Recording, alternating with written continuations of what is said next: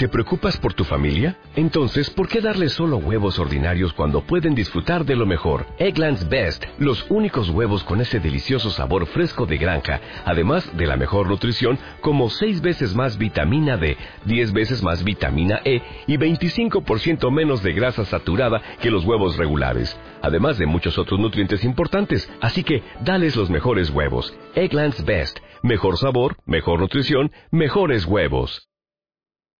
Estoy en contacto con el, secretario de Turismo de la Municipalidad de Dolores. Se llama Alfredo Barragán. Eh, es abogado. ¿Pero qué? Este año estamos en 2014. Se cumplieron, se cumplieron 30 años de la expedición Atlantis. Aquella travesía de cinco argentinos que por las, algún repaso que vamos a hacer ahora con Barragán, surcó el Atlántico y llegó al puerto de La Guaira en Venezuela desde las Islas Canarias. Eh, conducidos por las corrientes oceánicas.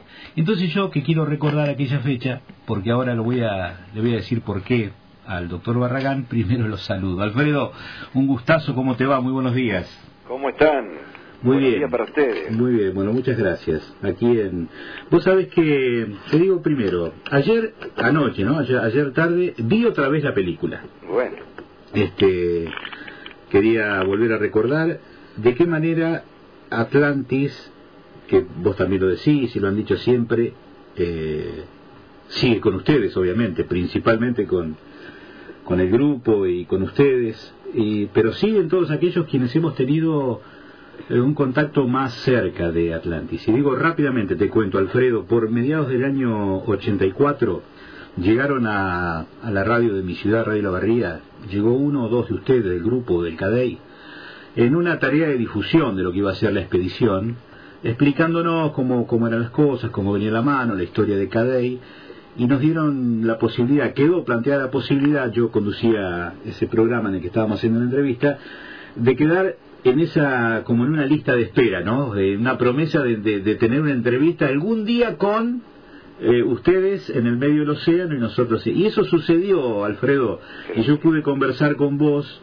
en esa que para mí fue una entrevista inolvidable, de la que nunca, obviamente que siempre llevé conmigo. Llevé conmigo en el recuerdo porque no me quedé con la grabación, lamentablemente. Y, este, y conversamos, vos en el medio del mar, yo sentadito en mi estudio de radio, y después, te digo rápidamente y ahora voy a... Te, encontré un día eh, en Avenida de Mayo, vos venías de la casa de gobierno no me acuerdo qué año era, yo te esperé en la vereda del obelisco, yo iba con mi esposa caminando, te reconocí, te esperé en la, en la, vereda del Cabildo para saludarte y decirte esto que te dije ahora y al menos darte un abrazo personal y me dijiste que andabas en ese trámite de la producción de la película, etcétera, etcétera, etcétera. alguna historia común tenemos, Alfredo. Son lindos recuerdos que te agradezco, ¿eh? Bueno, bueno, es emocionante. Realmente fue una época muy particular además de estar arriba de la balsa, estábamos arriba de un sueño, así que por ahí no tenemos mucha precisión de nombres, fechas y demás. Pero sí recuerdo que hablamos con mucha gente por radio y este y me resulta grato saber que también hablamos con ustedes de la barría. Era, era bravo porque había mucho requerimiento, mucha gente quería hablar con la balsa y era imposible, no teníamos suficiente batería ni suficiente tiempo. Entonces habíamos armado una red con comunicación base en Dolores, un radioaficionado, otro en Mar del Plata, uno en Guayaquil, uno en México, uno en Canarias, que eran nuestras estaciones base. Eran radioaficionados que armaban una guardia de 24 horas con amigos radioaficionados y estaban atentos a cualquier llamado de la balsa. Y tenían eh, como consigna, estaban autorizados y venía bien, que llevasen a su estación de radio, a su casa, a periodistas amigos, y le dieran toda la difusión que quisieran, el, tema era libre, solo que no podíamos hablar uno por uno. Hablábamos con nuestro corresponsal en Dolores, fundamentalmente Omar del Plata, y todos los demás escuchaban y las preguntas que quisieran hacer se las hacían a la gente de Dolores antes y luego él sintetizaba todo, porque si no era imposible. Pero celebro que hayamos podido hablar contigo. Sí, la verdad que sí. Ayer estaba viendo en, la película, yo me reservé ahí una partecita, pero lo, vamos a conversar nomás, de, de eh, tu, tu, imagen frente al, equipo de radio Este, la escena cuando contactan con el barco, cuando están en esa ah, en esa duda sobre la orientación, sobre si se iban para arriba, si, si, enganchaban al sur de, Grenada, y el barco que les da la, la noticia le confirman la ubicación, así fue, ¿no? Sí, así fue, estábamos llegando a América y en los últimos 3, 4 días habíamos tenido mucha nubosidad, no, no veíamos los astros, las estrellas ni demás, y, y por lo tanto no podíamos calcular nuestra posición. Entonces suponíamos que estábamos llegando a América, pero no teníamos la confirmación. Y apareció un barco, un pesquero en el horizonte, ya dentro del Caribe esto, ¿eh? Sí. habíamos cruzado el Atlántico, ya dentro del Caribe. Así que desesperadamente lo llamaron por radio. ¿Y, qué necesitan? Que me diga dónde estamos, que nos confirme la posición.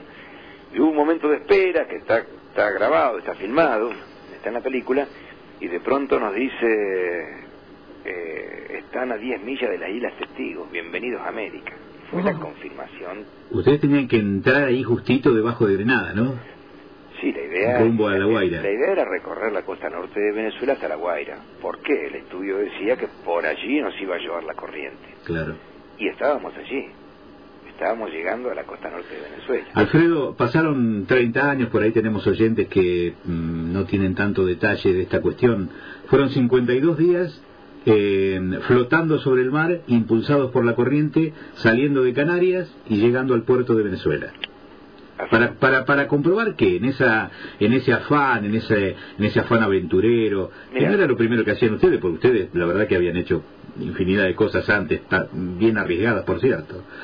Mira, el tema es este. Ya años antes, allá por el año 79-80, yo me convencí de que los africanos de 1500 años antes de Cristo pudieron llegar a América en este tipo de balsa. Me inspiraban o me fundamentaban la presencia de las cabezas olmecas en México, que demuestran la presencia de hombres de rosa negra hace 3500 años en México, la existencia de balsas como Atlantis, es fácil decirlo ahora, balsas de estas características en la costa noroeste de África en la misma época, y entre ambos lugares, entre la costa noroeste de África y América, encuentro un sistema de corrientes y vientos que son una cinta transportadora que trae hacia América todo lo que flota. Y me convencí que así pudo ser. Expuse mi teoría en el Museo de Antropología en México y no me creyeron. Yo era un jovencito argentino, abogadito, sin ninguna formación en la historia ni la antropología y que iba a decirles que estaban equivocados. No me creían, no me creyeron. Y yo escuchaba sus argumentos, sus no, y no podía creerlos, no que me daban. Entonces dije, no discuto más, hago una balsa y que ella demuestre que es capaz de cruzar. Que hable ella. Así que volví a Argentina, reuní a un grupo de amigos con los cuales venía haciendo expediciones habitualmente, y les digo, voy a cruzar el mar en balsa, quiero demostrar tal cosa, y me gustaría que de este grupo salga la tripulación. Y allí saltó el primero, el Vasco Iriberri, que dijo, yo voy. Y ahí comenzó un proceso de cuatro años de desarrollar la idea, de elaborar el proyecto, prever situaciones, resolver cosas anticipadamente. Entonces, conocimiento, equipamiento, selección de la gente, un cuatro años muy, muy intensos, hasta que al fin, en el 84, concretamos la travesía. 52 días llegando el 12 de julio. Llegaron a... Llegamos el 12 de julio a La Guaira, en Venezuela. Buen día, ¿cómo le va? Belén López lo saluda. ¿Cómo estás? Eh, ¿cómo, ¿Cómo fue toda esa estadía, o sea, yo me voy enterando por las historias, por todo esto que me ha contado anteriormente mi compañero Guillermo y demás, y, me cuesta todavía visibilizar eh, toda esa travesía que hicieron, toda esa misión, y bueno, con, ¿qué, qué, qué tenían, qué provisiones tenían, cómo, cómo estaba conformada esa balsa, cómo fue esa vida en el mar tantos días. Fantástica. La balsa era... Ah, susto te pegaste. Eran nueve troncos de madera balsa, madera muy liviana. Nueve troncos unidos con cuerdas vegetales, atados con cuerdas vegetales. Dicho así suena temerario. temerario. Sin embargo, es una madera cuya condición fundamental es la flotabilidad, el poco peso específico. Eran troncos de unos 60 centímetros de diámetro. La balsa tenía 1360 por 580 como medida de superficie Si bien la superficie que estaba habitualmente seca medía más o menos 5,50 por 6, el resto, la proa y la popa estaban bastante bañadas por el agua, sumergida. Y un rancho de caña y paja, una caseta, que utilizábamos para llevar algunos elementos, nuestras ropas y para dormir. Después vivíamos en la intemperie, estábamos bárbaros. Éramos cinco jóvenes entusiastas, muy preparados para esto y dominábamos la situación, estábamos bien, estábamos felices. Eso fue realmente... Alguien piensa en esta situación y dice, ¿cómo una balsa de tronco sin timón? Es que no precisábamos timón. Claro. Es que la corriente del viento nos, nos debían llevar a donde queríamos y eso ocurrió. Y sostengo lo mismo que sostenía tres años antes y la gente no lo creía. Y no podía ocurrir otra cosa que ir a parar ahí. Por eso nos llevamos timón. Vos en un momento tenés una opción de navegación, eh, de acuerdo con lo que en un, en un momento de, dudas o de consulta con tus bases, haces una opción de navegación que como, como para como eh, confirmado en tus en tus convicciones afirmado en tus convicciones persististe en tus ideas de cómo seguir el, la ¿A qué llamas opción de navegación? me, me, vi, recuerdo de la película que hay un momento en que te aconsejaban... Ah, me planteaban la inquietud de que entendían que íbamos mal, que íbamos en una ruta equivocada, que íbamos demasiado al norte y que al llegar a América, la corriente del Brasil, ascendente por la costa americana, me iba a tirar aún más al norte, a la zona de huracanes, y estábamos en época de huracán. Realmente quien lo decía era un experto que respetamos profundamente, pero yo entendí que estaba equivocado. Yo me había pasado cuatro años estudiando esas corrientes y esos vientos y no tenía los parámetros que él me daba. Esa corriente no era tan intensa ni era tan ancha como para desviarme tanto, pero planteó la inquietud a bordo. Sí. mis compañeros dicen, bueno, Petiza Barragán, ese soy yo, nuestro capitán, dice que vamos bien, pero fulano de tal, que era un Cristóbal Colón, un hombre de, prestigio internacional, dice tal cosa y se planteó la duda. Entonces simplemente al cortar la comunicación de radio le digo a los míos, bueno, mm, tranquilo, estamos todavía en el medio del Atlántico. Yo les prometo que repaso todos los estudios y les voy a decir qué hacemos. Obviamente que en un barco no hay democracia, eso está fuera de discusión, ¿no? Claro. Si no, sería un caos. Sí, sí. Así eh, que volví a repasar todas las pautas que tenía sobre corrientes y vientos y al otro día les dije, muchachos, fulano está equivocado. y, confiaron en usted. ¿Perdón? Confiaron en usted, sus compañeros. Bueno, eso esperaba, y así fue. Le digo, está equivocado. Él está muy cómodo sentado en un sillón de pana frente a la estufa, este, teorizando. Yo me pasé cuatro años estudiando esto. No le falta el respeto a aquella persona, pero él ha navegado muchos mares. No sé si este, pero yo soy un especialista en este mar. Claro. Entonces, vamos a mantener el rumbo porque no va a pasar nada grave. Primera razón. Y segunda razón, el africano que cruzó hacia América desconocía que en América había una corriente del Brasil ascendente. Porque ese era el riesgo. Y no pudo preverla. Y si queremos nosotros hacer una prueba, una demostración científica, tenemos que ser honestos y navegar en las mismas condiciones que lo hizo aquel. Si aquel no sabía que existía la corriente de Brasil, nosotros vamos a hacer como que no sabemos que existía. Lo mismo. ¿Qué, simbolizó después? ¿Qué, efecto generó después de haber hecho esta comprobación? ¿Volvió a México? Sí, volví con una respuesta fantástica. ¿Y, ¿Y cómo la recibieron? Me encontré incluso con gente que había estado en aquella primera reunión y el reconocimiento de los mexicanos fue contundente, su actitud fue fantástica entendemos todos hoy que Atlantis demostró la factibilidad de una migración africana precolombina y es un tema que debe seguir estudiándose, pero al menos ya no hay una negativa absoluta, se acepta que están dadas todas las condiciones para que ello haya ocurrido. Eh, desde el punto de vista emocional te digo, estoy seguro que fue así, desde el punto de vista científico hay que ser más cauto y te digo, está demostrada la factibilidad. Claro y se sigue estudiando y se lo está estudiando. Hubo una bisagra en el pensamiento científico internacional. Qué Alfredo, eh, ¿vos eh, te quedaste en Dolores desde entonces? Yo soy, soy de Dolores. Por eso, pero de, bueno, eh, este, estos 30 años seguiste ahí en, Dolores. Sí, vivo acá por elección. No, porque eh, estas cosas, yo ayer eh, mirando escenas de la película cuando ustedes pasaron por Dolores, cuando llevaban la balsa para para allá, para, para, para las Canarias, De, de, Mar del Plata, que las embarcaban en Buenos Aires, Ese, esa, esa despedida en Dolores, una despedida de héroes, una despedida, me, me, me, metía, me quería meter en tu piel y después me quedé pensando a ver cómo, cómo, fue, cómo fue después, cuando, cómo volviste, cuando volviste, cómo es tu vida ahí, qué reconocimiento tenés, cómo, qué sentís en la piel, en el, en el alma, en el corazón, en el cuerpo, de que cómo te miran. Mira, yo estoy muy feliz. Eh, estoy feliz primero porque he llevado una vida plena en la cual eh, no he tenido ningún pudor para soñar como siempre digo, soñar como chico, soñar como loco, como quieras.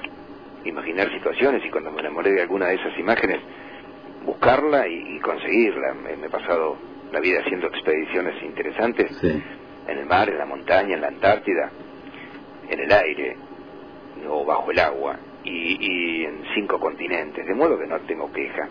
Y, vivo muy bien en Dolores, muy pleno.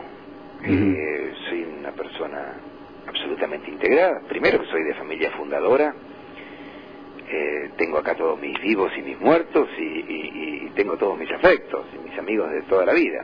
Y una ciudad de 30.000 habitantes te permite ese encuentro cotidiano, ese abrazo permanente, este, y vivo las mieles de, de la pequeña comunidad. Claro. O sea, yo siempre sostengo que la gran ciudad es simplemente una desgracia. Nadie vive ahí por libre elección. No, estoy ahí porque yo, para, por mi trabajo, bueno, por tu trabajo. O vivo ahí porque, pero siempre hay una razón. Si pudiera elegir libremente, nadie viviría en una gran ciudad. Sí. Decime esto... A 40 metros de altura o apiñado en un colectivo. Claro.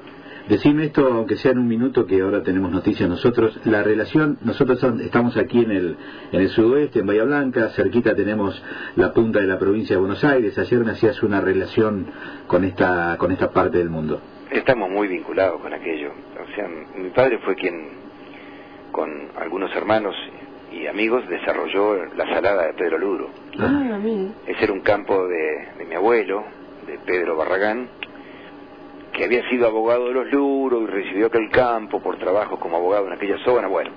Y en el año 67 mi padre volvió al lugar y le gustó, le, enamoró el lugar, Agreste y la laguna, y decidió desarrollar un, emprendimiento urbanístico, un balneario. Mi padre había sido abogado de don Carlos Gessel, de, acá de Villa Gesell, había sido abogado de Lázaro Freidenberg, el fundador de Santa Teresita, y tenía conocimientos de desarrollo urbanístico. Y, y decidió hacer el propio. Y le dedicó del 67, bueno, se inauguró en el 69, y mi padre fallece en el 75, poco después. Y, y todos nosotros hemos crecido enamorados de la salada, como lo más bonito que hizo nuestro padre. Ah. Y al fallecer él me tocó estar ocho años eh, al frente de eso. Cuando murió mi padre yo tenía 25 años y con 25 años me encontré desarrollando o intentando desarrollar la salada en épocas muy difíciles de hiperinflación, acordate el 75, el Rodrigazo, etcétera, fue un momento muy duro. Y algún tío mayor que me acompañaba y me ayudaba, y un equipo lindo, y seguimos vinculados a la salada. Hoy la salada es municipal, este, ya no tenemos intereses allí, tenemos nada para, para, comercializar, pero nuestro corazón está en la salada. Qué lindo. Vamos con absoluta frecuencia, sobre todo hoy está yendo mi hermano Federico, Guillermo Roca, y yo voy lo que puedo, y tenemos amigos de toda la vida en Pedro Luro, de toda la vida. le, pido un minuto a Silvia, que es nuestra locutora informativo, porque en realidad uno de los disparadores de esta nota en la celebración del trigésimo aniversario es una... Mm, un homenaje que van a tener ahora en, en octubre, y la verdad que importante. Sí, el 3 de octubre va a haber un acto, mm, supongo que muy bonito en Dolores. La Armada Argentina ha decidido conmemorar oficialmente este trigésimo aniversario de la expedición Atlante. Así lo comunicó a la Municipalidad de Dolores y entonces la Armada y la Municipalidad están armando un acto importante para el 3 de octubre, con las autoridades de la Armada, de otras fuerzas, algunos ministros de la Nación, embajadores de los países involucrados en Atlantis, el Comité Olímpico, la Secretaría de Deportes y nosotros vamos a reunir a todos los de todas las expediciones de, la fundación nuestra de Cadey, o sea, Concagua, Kilimanjaro, Everest, Mont Blanc, Antártida, el Caribe, el cruce del Mar de las Antillas en Calla, el cruce de la cordillera en Globo, Lanín, Tronador, Domullo, en fin, 40 años de expediciones, Río Colorado. Y eh, la Armada, bueno, nos halaga con, con el homenaje. Y nosotros, los cinco de la balsa, vamos a hacer un homenaje reconociendo a 19 tripulantes honorarios de Atlantis. Gente que no subió a la balsa, pero que la hizo con nosotros. Y esto va a ocurrir en Dolores en esa oportunidad, y ya sabemos que Fernando Bravo de Continental traslada su programa a Dolores ese día, transmite desde la Plaza de Dolores, y sabemos que otros canales este, y otros medios estarán presentes. Y se ha armado algo muy bonito va a ser muy emotivo para es que claro. Es que bueno yo para despedirte pero digamos eh, es un sentimiento personal quienes de algún modo en alguna medida han estado hemos estado participando de esto. Obviamente que yo a través de mediante aquellas entrevistas que tuve el grato la grata oportunidad de tener no es inolvidable para mí pero a decir de manera eh, no sé, se me ocurre decir, que yo tampoco me bajé nunca más de la balsa, Alfredo. Te pasó como a mí. Qué linda, qué linda esas historias, escucharlas, conocerlas y además agradecerle también para quienes solemos visitar la salada, eh, justamente que hayan tenido esa iniciativa. Así que mire, si no quedará, eh, si no, si no queda todavía el espíritu de, de, esa, de bueno, de la balsa ahora que uno conoce un poco más la historia yo te agradezco mucho. Mira, tengo realmente el corazón en Luro y aprovecho esta esta oportunidad que tu, radio se escucha tanto en la zona de Luro y demás para invitar a los amigos de Luro para el 3 de octubre en Dolores. A las 11 de la mañana en la Plaza Castelli, el acto central. Después se inaugura un homenaje, un monumento, algo así, a la balsa en una plazoleta que tiene el nombre de Atlantis. Y toda la tarde va a haber una visita a la balsa la balsa está guardada en un depósito porque va a ser el elemento fundacional del Museo de la Aventura, Museo de la Exploración que se va a construir en Dolores. Por ahora está en un depósito, pero ese depósito en este momento está siendo pintado, arreglado, iluminado y va a haber una visita guiada a la balsa y te puedo asegurar que es muy emotivo verla a esa viejita adorable. Magnífico. Tengo una foto, ¿eh? La, encontré en Mar del Plata y me saqué una foto y estoy una foto Bueno, bueno Alfredo, un gustazo. Sí. gracias por el llamado, muchachos. Les mando un cariño grande, un abrazo para vos y este y seguimos en contacto. Así es, así es. Hasta luego. Chao, chao.